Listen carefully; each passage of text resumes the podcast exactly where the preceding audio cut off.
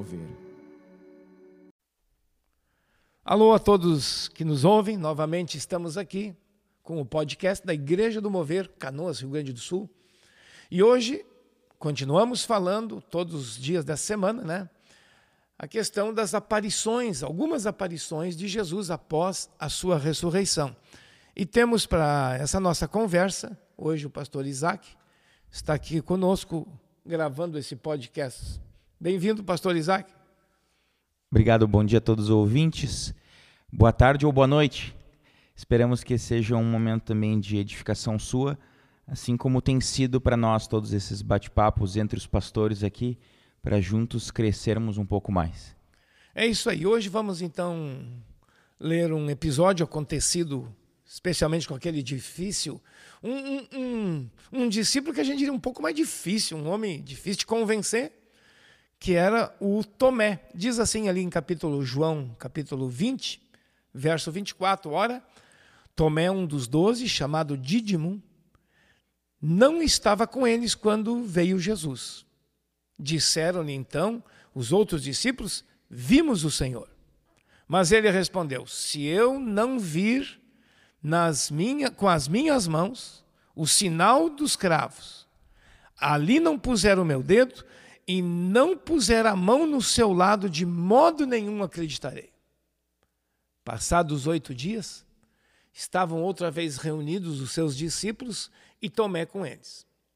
Estando as portas trancadas, veio Jesus e pôs-se no meio deles e lhes disse: Paz seja convosco.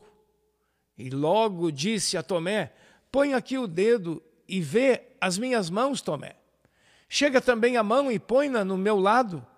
Não sejas incrédulo, mas crente. Respondeu-lhe Tomé: Senhor meu e Deus meu. Disse-lhe Jesus: Porque me viste, creste? Bem-aventurados os que não viram e creram. Estamos aí com o Tomé, né? Um, um homem tudo que nos parece assim um tanto difícil de convencê-lo desta nova realidade, que era a ressurreição do Senhor. Os discípulos testemunharam para ele, porque no dia que Jesus apareceu, uh, uns dias antes, diz aqui, né? Ele não estava junto, pelo jeito ele perdeu aquele dia. Onde ele estava? Não sei.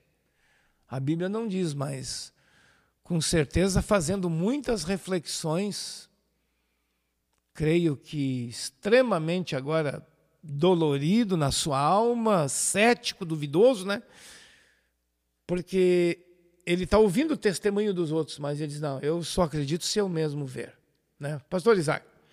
Se por um lado nós sempre criticamos o Tomé pela sua falta de fé ou por suas dúvidas, é interessante que o primeiro trecho do texto que nós lemos mostra que ele não estava trancado em casa com medo como os outros discípulos.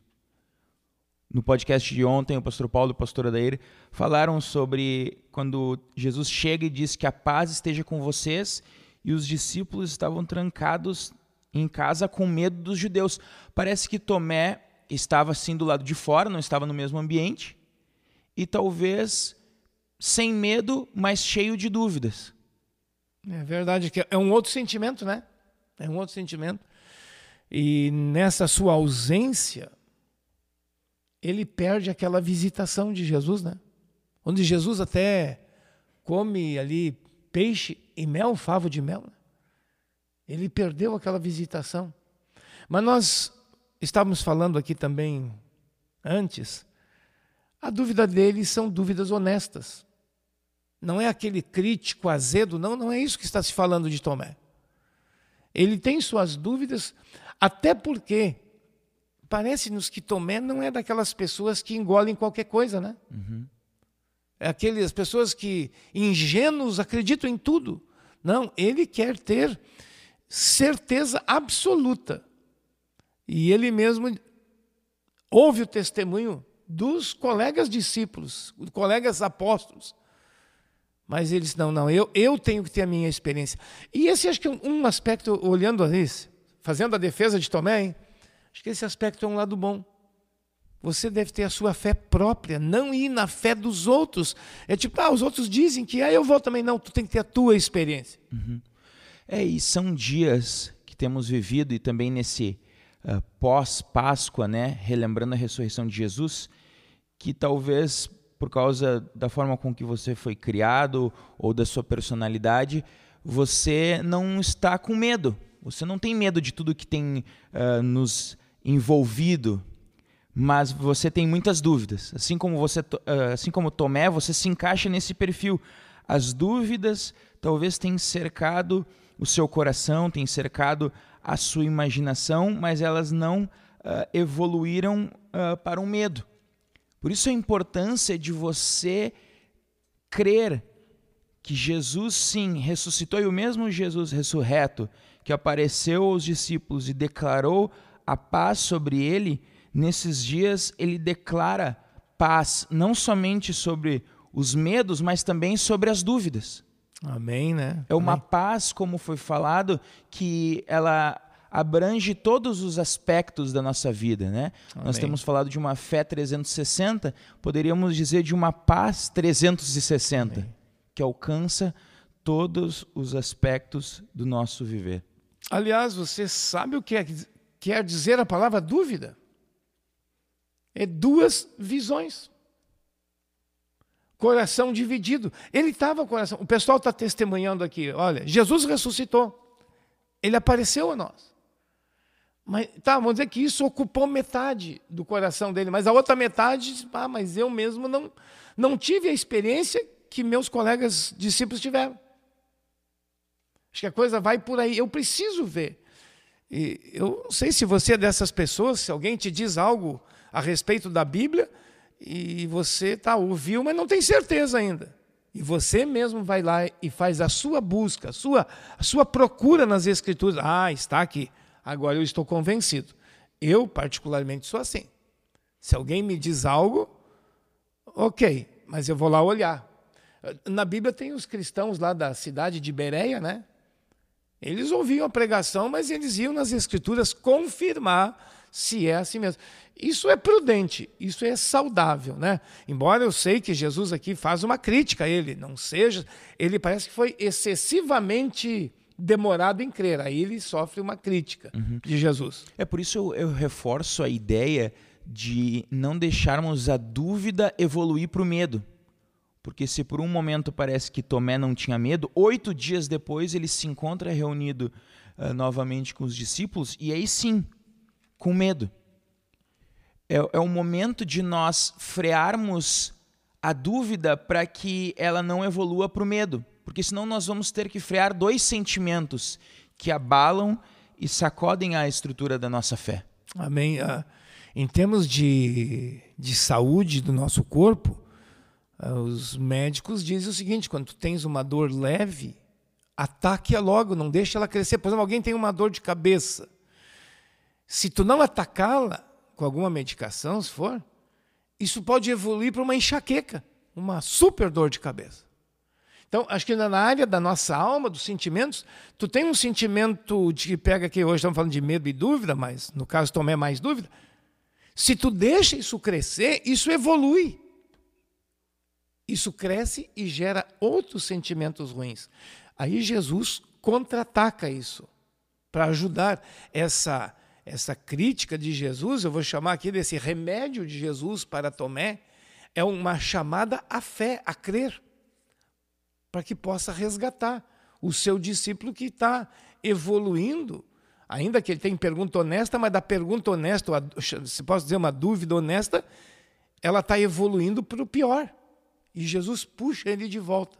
É, e, o, remédio que Jesus traz, como em outros episódios, é a paz. Ele novamente se apresenta dizendo, afirmando, exclamando que a paz esteja com vocês. Quando nós passamos momentos de dúvida ou de medo, nós não precisamos ouvir muitas coisas a não ser paz. Paz seja convosco. E o convite também que nós recebemos é para que nós possamos levar essa paz a outras pessoas. Talvez nós temos opinião sobre vários assuntos. Nós talvez poderíamos contra-atacar a dúvida das pessoas ou o medo das pessoas com fatos, uh, com argumentos, com conhecimento bíblico, mas a forma com que Jesus se apresenta é muito diferente. Ele vem e declara a sua paz. Que esses sejam dias também que nós possamos declarar a paz de Cristo, a paz do Cristo ressurreto sobre a vida de pessoas que estão à nossa volta, estão cheias de dúvida, cheias de medo, para que elas possam experimentar o que nós já temos experimentado. Amém. Ainda mais nesses dias de saúde pública mundial, gerando esses medos também. Nós queremos te lembrar, o Senhor Jesus ressuscitado traz paz para esse contexto também. O mundo precisa conhecer essa paz. Eu até entendo que Deus está chacoalhando o mundo. O mundo se sentia com uma paz que ele mesmo gera, né? Esse, o mundo tem o seu tipo de paz e estava meio se sentindo tranquilo, sem Deus, como nem precisamos de Deus, né? Não, não, não tem outro jeito. E aqui os mesmos discípulos, eles, a maioria deles já tinha visto Jesus, mas ainda tinham que receber de novo essa palavra, paz. Ou seja, parece que eles precisavam se firmar com isso. E não é assim a nossa vida. Quantas vezes Deus quer nos abençoar com algo e Deus fala conosco mais de uma vez, até que aquilo fique firme dentro de nós, fique uma convicção, fique cimentado, colado, firmado né, em nós. É, eu gostaria de uh, ler e citar o autor C.S. Lewis, que é o mesmo autor das Crônicas de Nárnia, e que em meio à Segunda Guerra ele escreveu algo que se aplica aos nossos dias hoje. Ele disse assim: Satanás disse eu causarei ansiedade, medo e pânico. Eu irei parar as grandes empresas, escolas, os seus templos e os eventos esportivos e causarei um tremendo tumulto na economia. Mas Jesus vem com sua paz e diz: Eu juntarei as vizinhanças, restaurarei as famílias, trarei o jantar à mesa de volta à rotina. Eu ajudarei o meu povo a acalmar a vida e a realidade das outras pessoas e mostrar o que realmente importa. E eu ensinarei aos meus filhos que devem confiar em mim e não no dinheiro, nos bens materiais. É, quando é que foi escrito isso aí? 1942. Eu achei que tinha sido semana passada. A tamanho atualidade. Exatamente. 1942, em plena Segunda Guerra Mundial. Esse autor, esse autor de certa maneira fala profeticamente também, é né? verdade. Né? Paz, é, é o grande sentimento que o mundo precisa, mas o mundo, ele próprio, não gera paz. Como os discípulos próprios não geravam paz para eles, vocês viram? Essa paz que vai além do entendimento, vai além das tribulações mundiais de saúde do momento que estamos vivendo. Essa paz vem de Deus. E é o que as pessoas precisam, nós cristãos também, e só se ganha essa paz tendo um correto relacionamento com Deus. Não tem outro jeito. Não tem outro jeito. O duvidoso Tomé. O Tomé, voltando a ele eh, também, lá em João capítulo 14, o Tomé, Jesus estava falando que ele foi preparar moradas e tudo mais, e vocês sabem o caminho. E o Tomé pula no meio, não, Senhor, eu não sei o caminho. Sabe, o Tomé que honestidade, né? O pastor Everton, nosso bate-papo aqui, estava dizendo, Tomé era aquele aluno na sala de aula, quando o professor abria espaço para fazer uma pergunta, a primeira pergunta era de Tomé. Ou, ou o pastor Everton, está aqui conosco no estúdio também, hein? ou era de Pedro. Os dois acho que estavam sempre ali. Quem levanta, quem, quem levanta a mão primeiro. Né? Mas falando, o Tomé, não, Senhor, eu não sei o caminho. E aí Jesus, não, Tomé, eu sou o caminho. Né? Claro, isso tudo que está acontecendo com os discípulos, aqui também nos três anos de discipulado que Jesus teve com eles, e agora no pós-ressurreição, tudo isso é discipulado, pastor Isaac, tudo isso é ensino sobre o reino de Deus. E é importante também uh, reforçar para o nosso ouvinte que Jesus ele não se importa em mostrar o que ele já fez por nós.